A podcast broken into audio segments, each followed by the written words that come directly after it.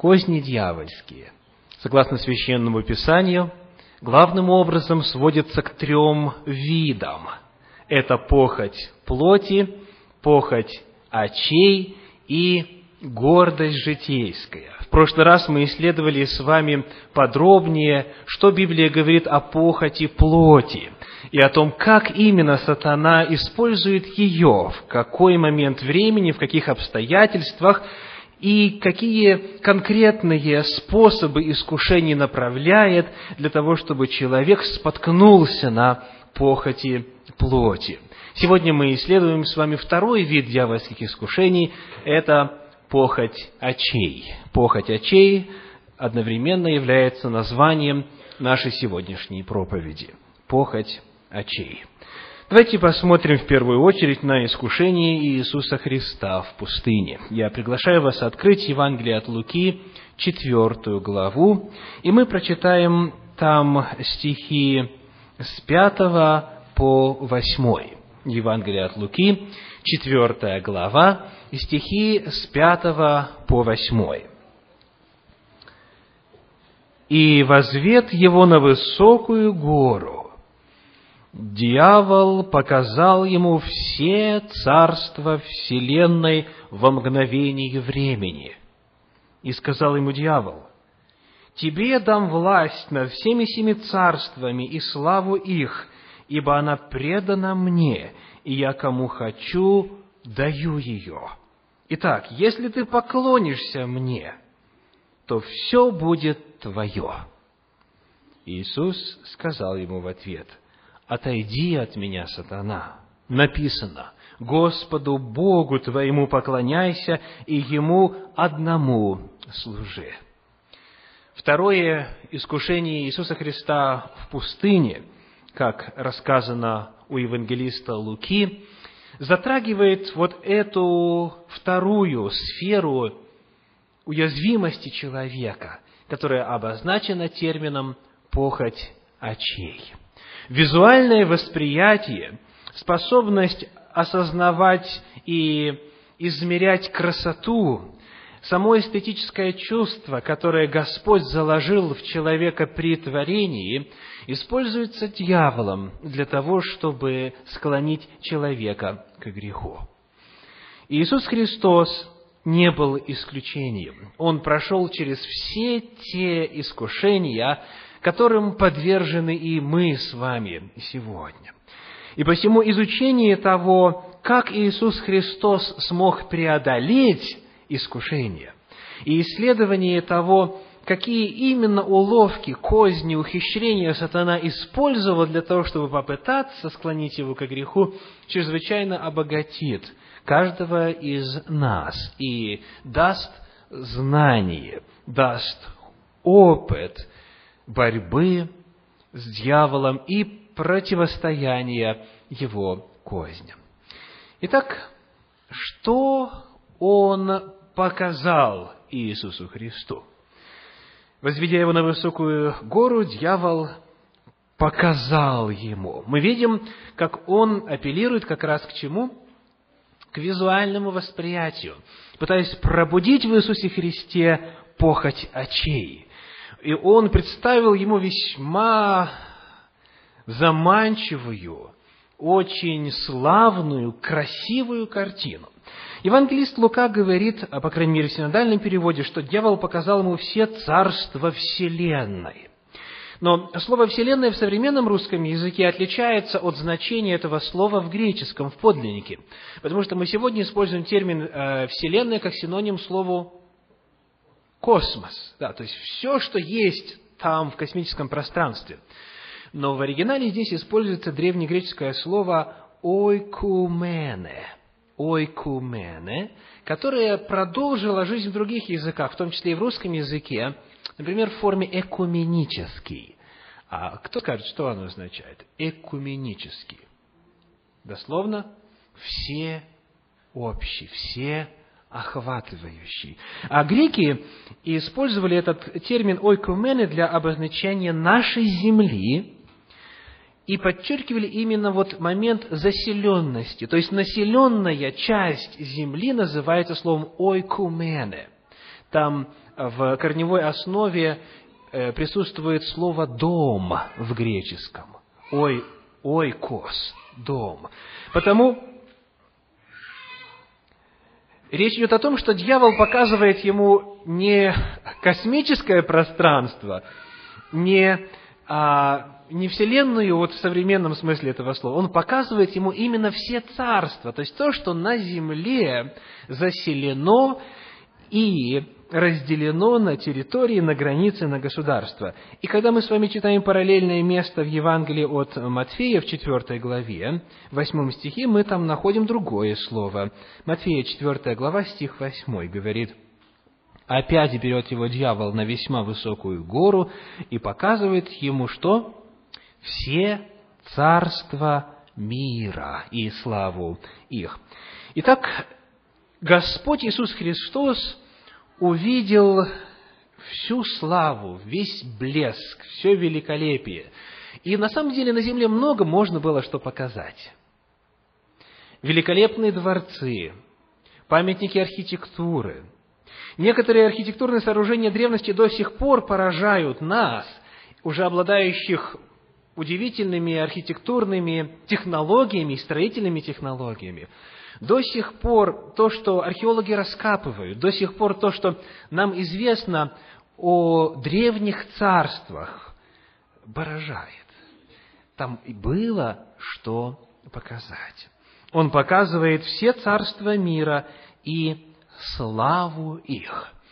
Отвечая на вопрос, что он ему показал, мы должны обратить внимание на однобокость его картины – потому что, несмотря на всю славу и великолепие и красоту многих царств или всех царств, все они, помимо славы, помимо красоты, построены на чем?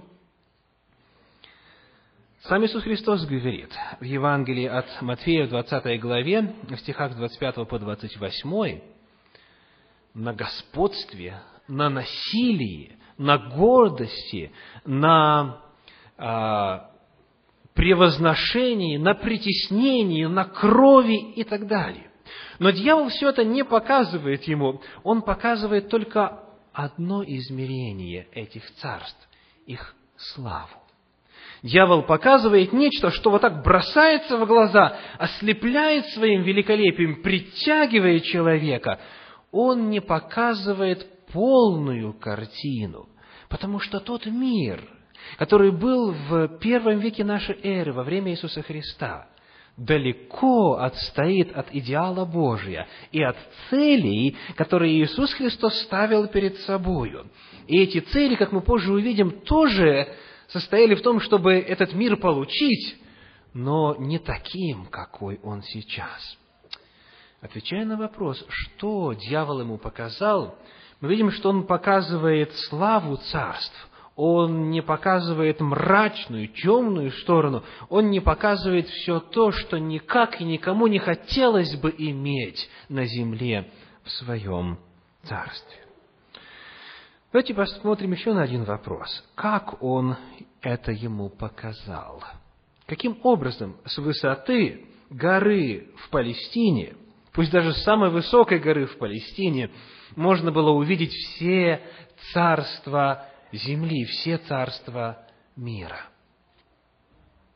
Каким образом это можно было достигнуть?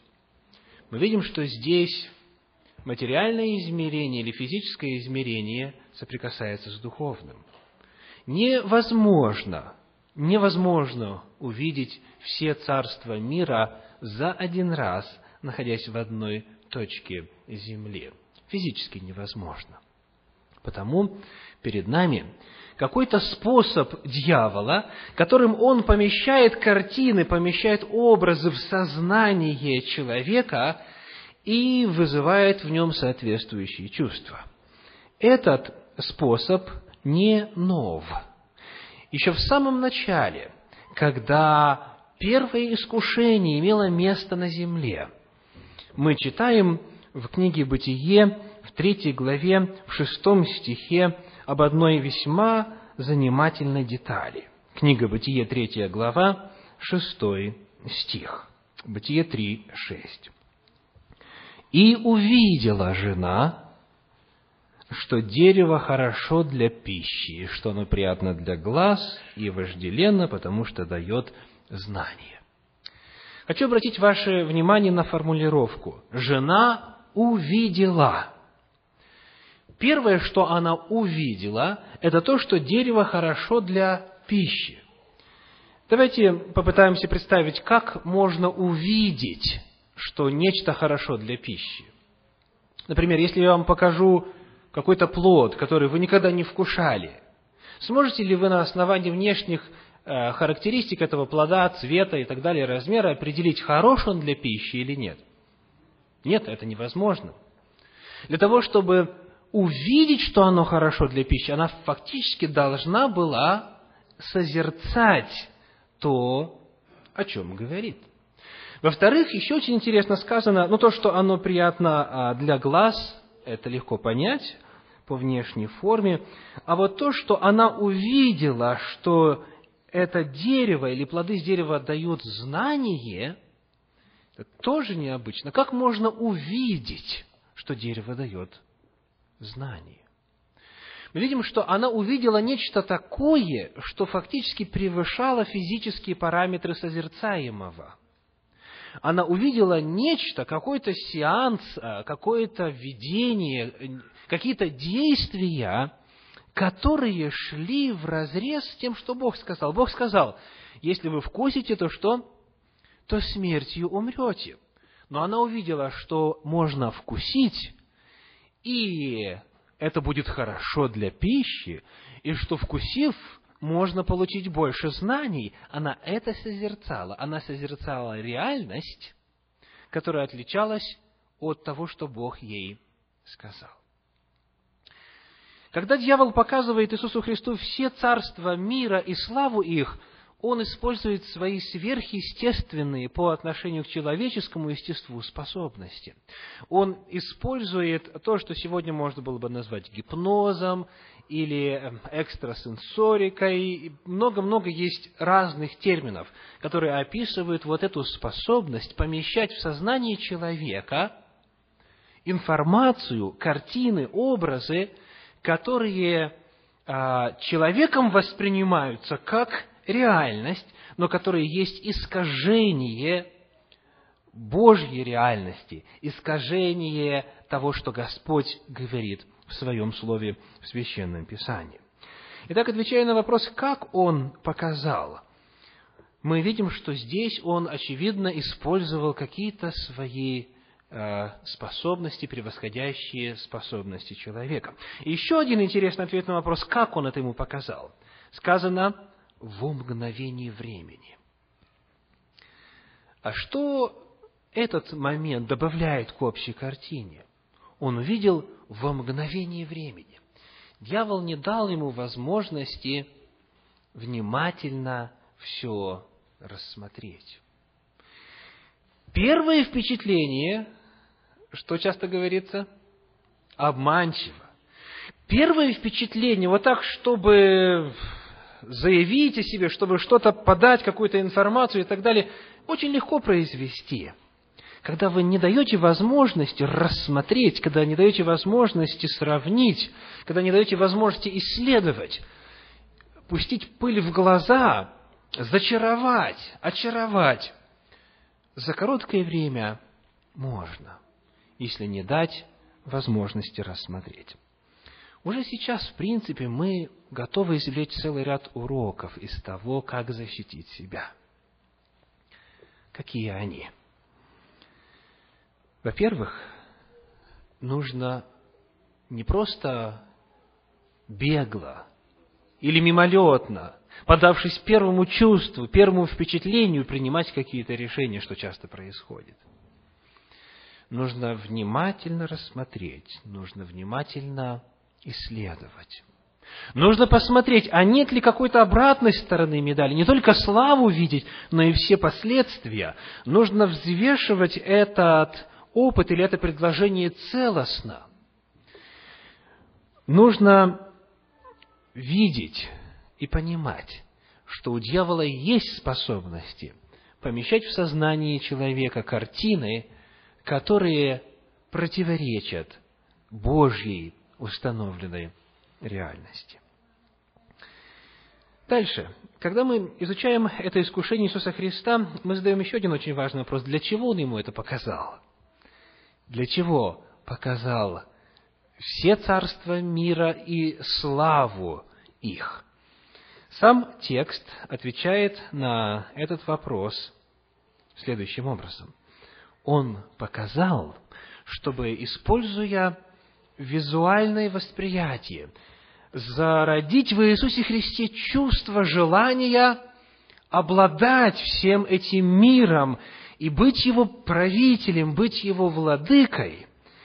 И мы читаем обещание дьявола в шестом стихе. «И сказал ему дьявол, тебе дам власть над всеми семи царствами и славу их, ибо она предана мне, и я кому хочу даю ее. Давайте теперь зададим следующий очень важный вопрос. Вот то, что дьявол предлагал, когда он говорит, «А, «Тебе дам власть над всеми семи царствами», в случае с Иисусом Христом, было ли это, а вот именно обладание всеми царствами земли, было ли это грехом? Является ли это грехом? Иисусу Христу быть владыкой, правителем земли. Как вам кажется? Нет, конечно. Нет. Это не является грехом. Более того, согласно Священному Писанию, Иисус Христос именно для этого и пришел. Вот смотрите, что Он говорит после того, как была принесена жертва, после того, как Он умер и воскрес, накануне вознесения к Отцу, в Евангелии от Матфея в 28 главе.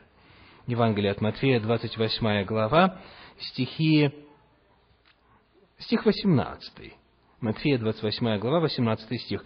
«И приблизившись, Иисус сказал им, «Дана мне всякая власть и на небе, и на земле». Он для этой цели и пришел. Он как раз и пришел, чтобы отнять власть у сатаны, чтобы стать подлинным правителем здесь, потому что однажды сатана украл нечестным путем, манипуляциями, украл у него эту власть над миром. И вот потому проблема заключалась не в том, чтобы желать вот этого, не в том, чтобы наслаждаться визуальными картинами славы и великолепия всех земных царств, и желание правительствовать или управлять этими царствами тоже не является грехом. В чем же суть этого искушения? Ответ очень прост. В Евангелии от Луки, в 4 главе, которую мы исследуем, сказано в 7 стихе. «Итак, если ты поклонишься мне, то все будет твое. Иисусу Христу предложили достичь славы, власти и господства над всею землею так называемым коротким путем, тем, что очень емко в английском языке называется словом shortcut. То есть вместо того, чтобы идти, как полагается, установленным способом, по законам в соответствии с волей Божией, Здесь дьявол предлагает очень быстро, буквально в течение каких-то долей минуты получить это все. Тут же, сразу же. Проблема заключается в том, что дьявол предлагал Иисусу Христу стать владыкой путем нарушения заповедей Божьих, путем нарушения воли Божьей. И он предложил ему нарушить первую заповедь. Кто помнит, как она звучит? «Я Господь Бог твой, да не будет у тебя других богов перед лицем моим».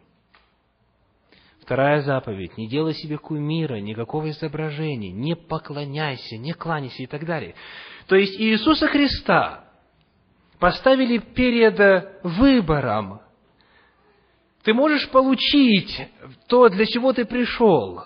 Ты можешь получить это очень быстро. Я капитулирую, я тебе отдаю всю эту власть сам без необходимости тебе идти трудным, долгим путем жизни здесь на земле, насмешек, непринятия, непонимания, затем издевательств и в конечном итоге мученической смерти на кресте. Ты можешь получить это прямо сейчас, в сию минуту, если нарушишь закон Божий, если нарушишь волю Божью.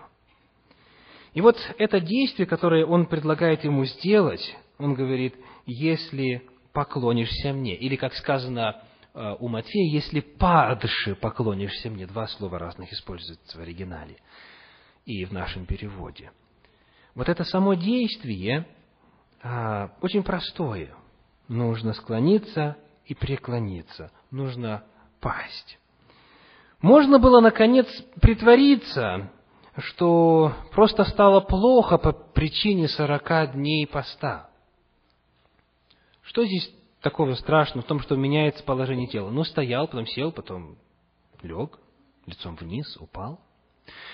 Можно было всевозможными путями рационализировать вот это действие, пасть и поклониться, и сказать, что, ну, подумаешь, это же вовсе не так можно понимать. Почему нужна такая твердолобость? Почему нужна такая какая-то ненужная даже фанатичность, кто-то мог бы сказать, вроде в таких широких вопросах, как спасение всего человечества и возможность быть его владыкой, хозяином, всех научить, всех исцелить и все проблемы искоренить. Иисусу Христу была предложена дорога к достижению правильных целей неверными методами. Это извечная проблема о том, благие мотивы оправдывают ли беззаконие. И цель оправдывает ли средства достижения цели. Христос стоял перед этой самой проблемой. Оправдывает ли цель средства, которыми она достигается? И вот ответ Иисуса Христа. Восьмой стих говорит – Иисус сказал ему в ответ, «Отойди от меня, сатана! Написано, Господу Богу твоему поклоняйся и Ему одному служи». Иисус Христос вновь, как и в предыдущем искушении, которое, или ответ на которое записан в четвертом стихе, говорит, так написано. Это воля Божья, она изложена четко и ясно.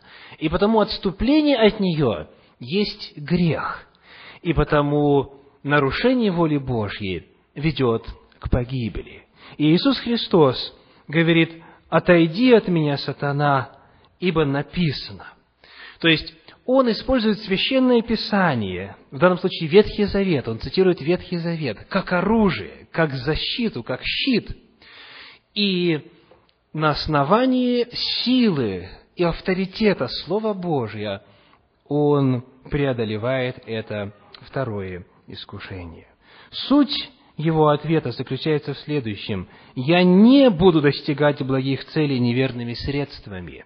Я не стану удовлетворять свои желания незаконным способом. Я не буду настолько уязвимым, чтобы, увидев что-то а, блестящее, что-то привлекающее внимание, что-то притягательное путем визуального восприятия, делать это основой своих решений. Я буду выше этого. Я буду жить неизменными принципами Слова Божьего. Итак, мы рассмотрели коротко суть искушения Иисуса Христа. Мы ответили на вопросы, что Он показал, как показал, для чего показал и как Иисус Христос ответил. И перед нами здесь стратегия сатаны. Перед нами описание конкретных способов, которые он использует для того, чтобы сводить людей к погибели. Давайте теперь посмотрим, как эти обнаруженные принципы преломляется в нашей жизни, в нашей практике. Что для каждого из нас может означать похоть очей? С какими конкретными искушениями мы сталкиваемся в нашей жизни благодаря своей способности визуального восприятия и способности эстетической оценки того, что мы видим. Первая сфера, где эта способность дьяволом эксплуатируется, чтобы приводить нас к греху, это то, что можно обозначить термином «сребролюбие» или термином э, «вещизм», стремление к обогащению и так далее. Прочитаем в книге Иисуса Навина в 7 главе стихи с 19 по 23. Иисус Навин, 7 глава, стихи с 19 по 23. Тогда Иисус сказал Ахану, «Сын мой, воздай славу Господу Богу Израилеву и сделай пред ним исповедание, и объяви мне, что ты сделал, не скроет меня». В ответ Иисусу Ахан сказал, «Точно, я согрешил пред Господом Богом Израилевым и сделал то и то, между добычею увидел я одну прекрасную синаарскую одежду и двести сиклей серебра, и слиток золота весом в пятьдесят сиклей. Это мне полюбилось, и я взял это, и вот оно спрятано в земле среди шатра моего, и серебро под ним». Иисус послал людей, и они побежали в шатер, и вот все это спрятано было в шатре его, и серебро под ним. Они взяли это из шатра и принесли к Иисусу, и ко всем сынам Израилевым, и положили пред Господом. Давайте коротко напомним предысторию, о чем идет речь. Город был под заклятием. И Господь говорит, пусть ничего из заклятого не прилипнет к руке твоей, потому что ты проклятие на свой дом нанесешь или наведешь. Иисуса Навина, 7 глава, стихи с 19 по 23. Но Ахан, зная это, тем не менее, падает вот здесь, на этом втором виде искушений. Он говорит, между добычей увидел я. И то, что я увидел, было прекрасно. Оно очень притягивало. Я увидел прекрасную одежду и так далее.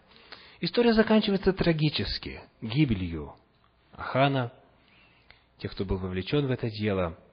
Но вот перед нами реальное проявление похоти очей. Я увидел, и это вызвало во мне пожелания, которые идут в разрез с волей Божьей. Я увидел прекрасный дом, я увидел прекрасный автомобиль, я увидел прекрасную картину, прекрасное изделие из э, драгоценных металлов и так далее, и так далее само по себе прекрасное Господом сотворено. Само по себе, как в случае с Иисусом Христом, вот то его желание обладать землею не является грехом. Проблема заключается в способе обретения этого и в том, каким путем человек идет, чтобы достигнуть удовлетворения своей похоти очей. Суть проблемы сводится к следующему. Давайте посмотрим, как ее описал Иисус Христос в Евангелии от Марка в 4 главе. Евангелие от Марка, 4 глава, стихи 18 и 19. Марка, 4 глава, стихи 18 и 19. «Посеянные в тернии» означает «слышащих слово», но в которых заботы века сего, обольщение богатством и другие пожелания, входя в них, заглушают слово, и оно бывает без плода. Даже если нет прямого конфликта между Словом Божьим и вот э, этими желаниями иметь больше, больше и больше, обольщение богатством, дальше э, сказано заботой века сего, другие пожелания, то проблема заключается в том, что они что делают согласно этому стиху? заглушают. Они заглушают главное в человеке, его духовные нужды, его духовные потребности, и у него уже не остается времени на слово на изучение Слова Божия, на молитву, даже на посещение богослужений, домашних церквей и так далее. Человек слишком занят, потому что он поддался похоти очей. Еще раз повторю, речь не идет о том, что то, что мы видим, или обладание тем, что мы видим, есть зло. Вот в этом конкретном случае материальные блага в Библии никогда не называются грехом. Грехом называется сребролюбие. Это страсть к тому, чтобы стяжать, страсть к накопительству. И нарушение при этом воли Божьей, когда мы говорим о способе накопления и о времени, которое посвящается этому. Отнимает время, силы, ресурсы от главного. В чем еще может проявляться похоть очей, помимо приобретения богатства, помимо ориентированности на материальное, на умножение благосостояния? Давайте посмотрим на еще один пример Священного Писания.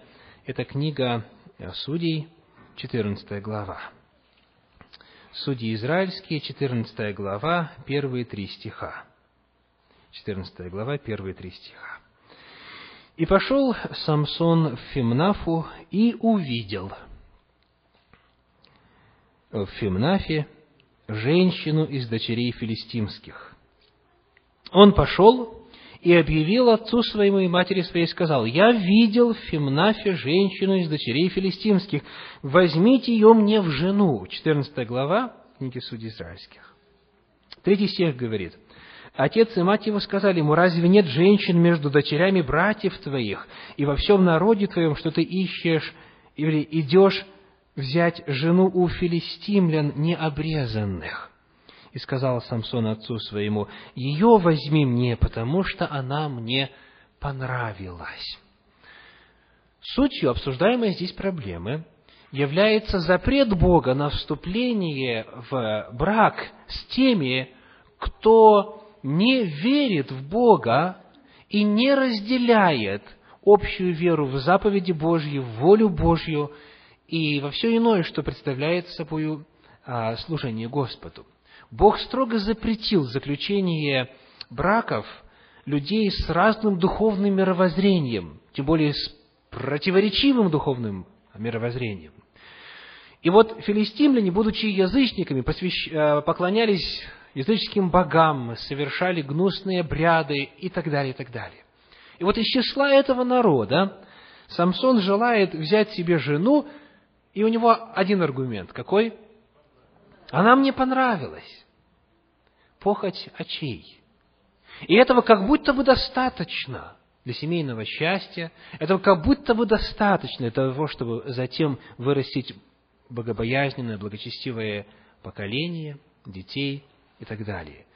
Похоть очей проявляется в том числе и в сфере интимных отношений. Наделенные красотой от Бога мужчины и женщины используются дьяволом для того, чтобы вводить в грех. И вот эта способность оценивать красоту используется дьяволом для того, чтобы людей отдалять от Господа. Появляется естественным образом вопрос, а где грань между естественным и греховным? Давайте э, спрошу вас а, следующее. Мужчина, который заключил брак, который вступил в особый союз и дал обет быть верным и так далее, и так далее.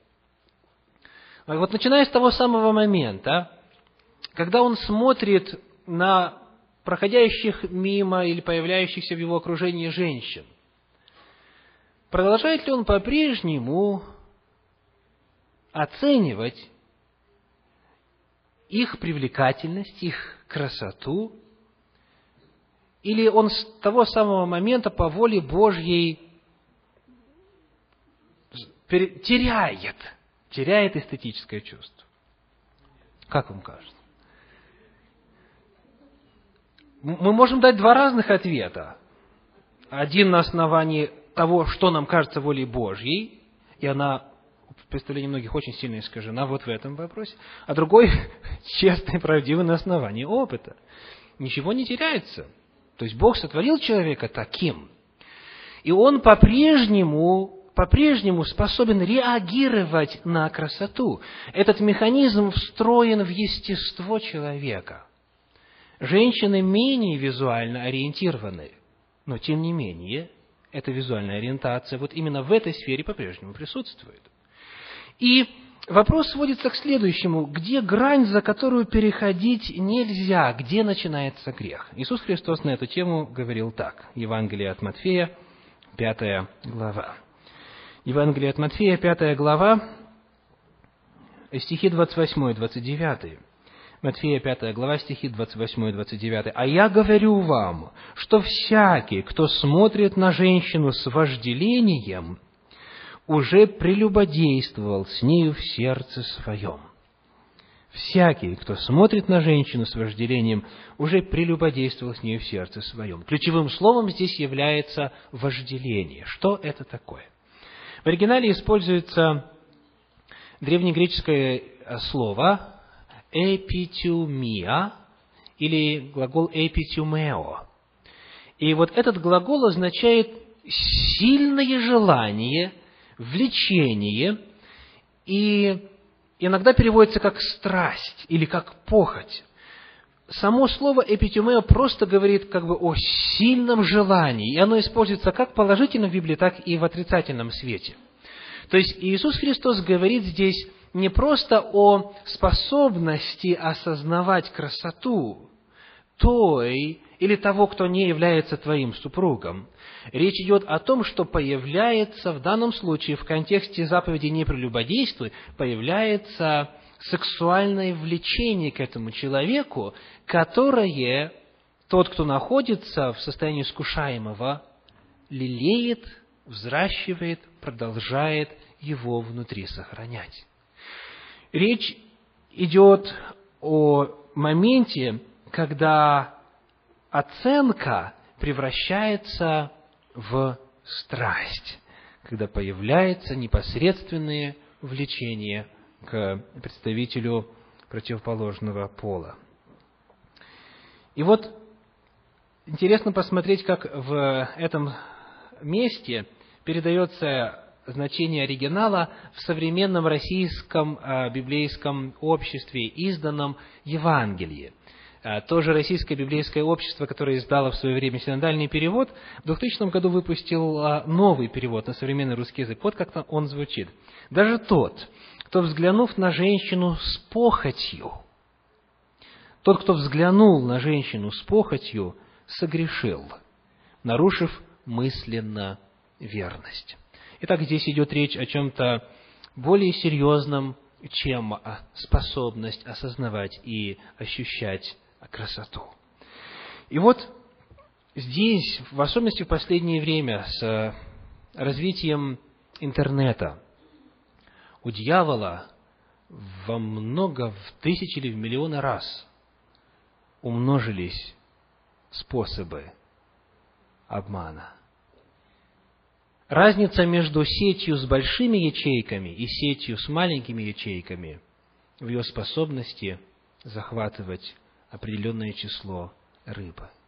И чем больше вот таких вот мелких, всевозможных способов, чем больше компьютеров подсоединено к сети интернета, тем потенциально больше у дьявола жертв, которые падают и часы проводят, и сутки проводят перед а, образами и видеосюжетами и иной информацией, где на уровне воззрения, на уровне соучастия происходит грех. Господь говорит о том, что в этой сфере мы очень уязвимы. Похоть очей в интимной сфере – это еще одно место, еще один способ, который использует дьявол для того, чтобы людей отвратить от Господа. Еще один интересный момент в отношении зрения можно отметить, вспомнив что и Еве, и Иисусу Христу дьявол что-то показал. Это был какой-то сеанс, это был какой-то гипноз, это было что-то сверхъестественное.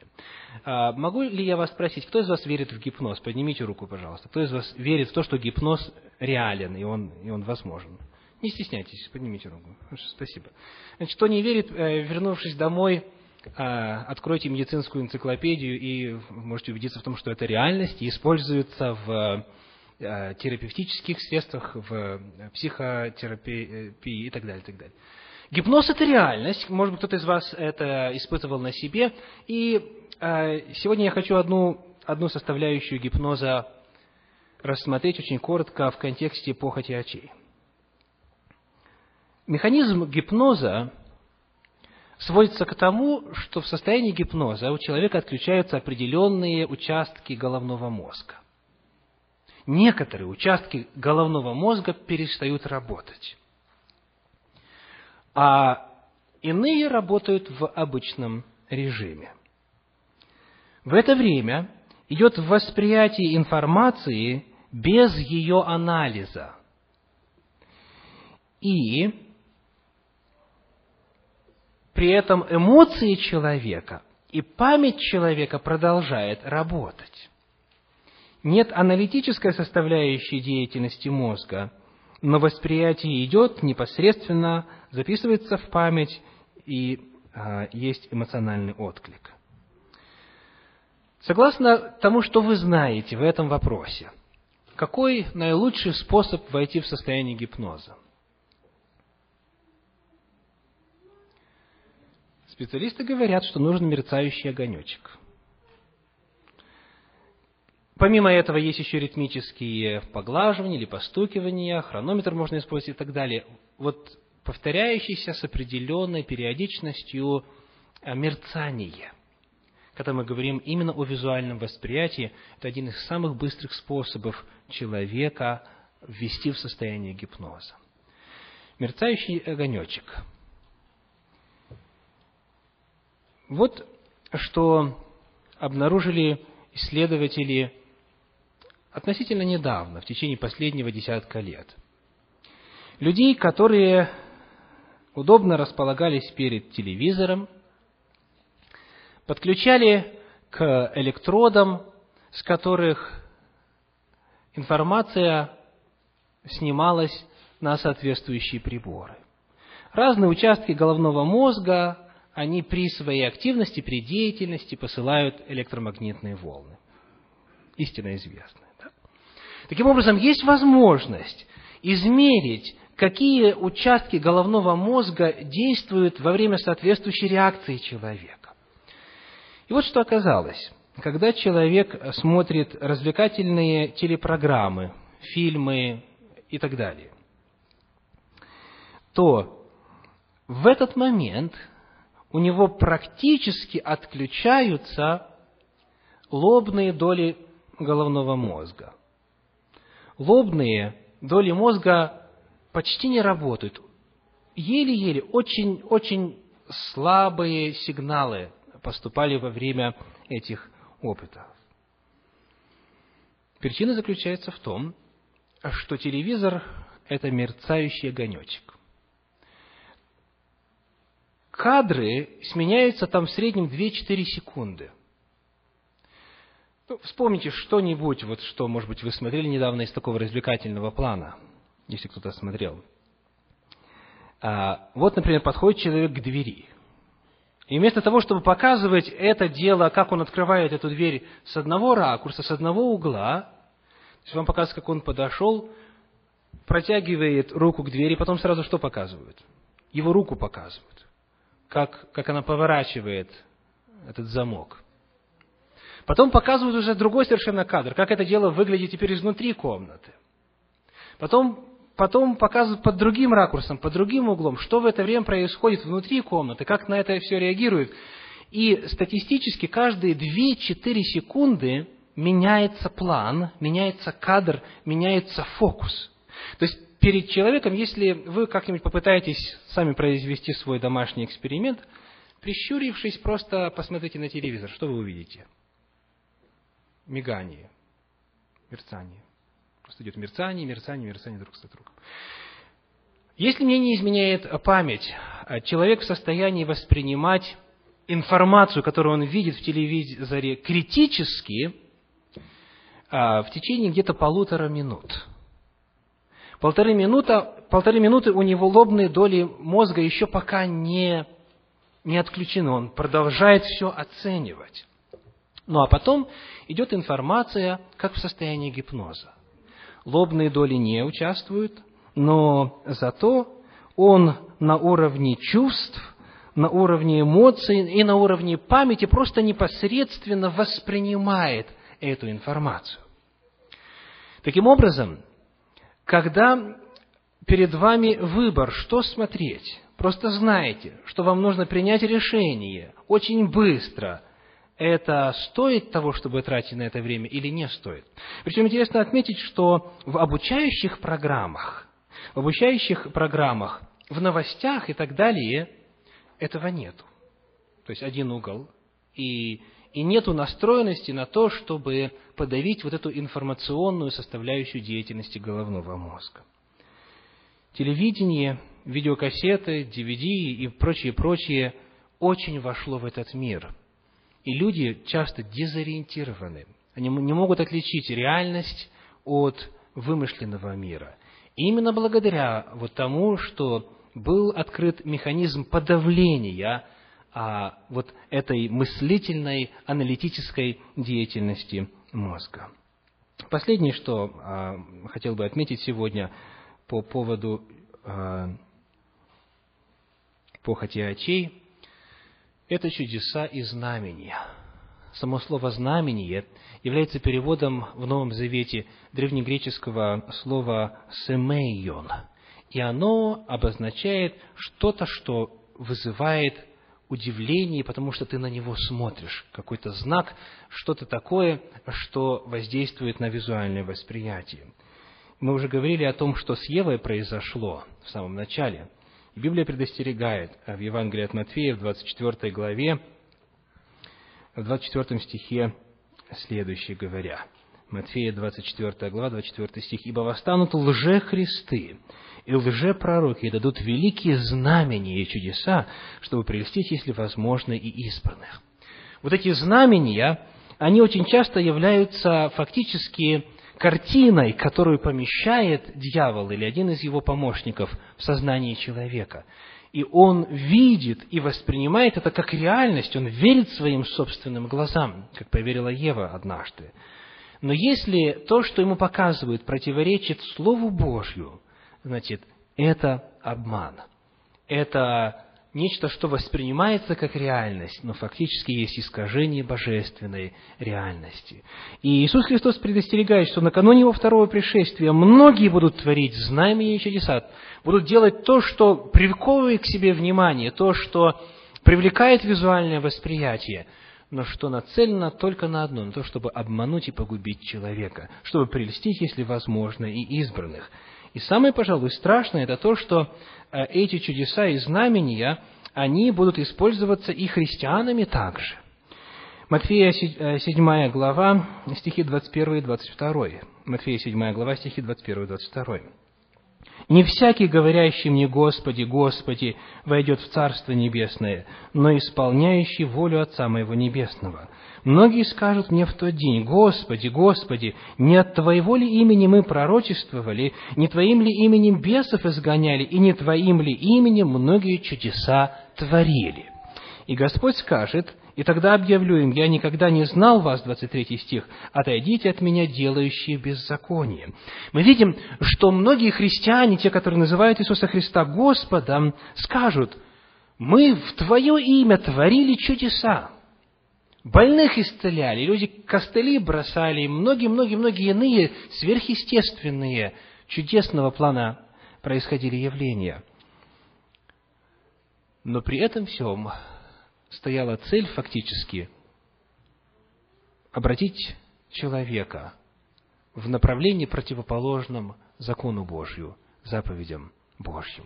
Отойдите от меня, делающие беззаконие.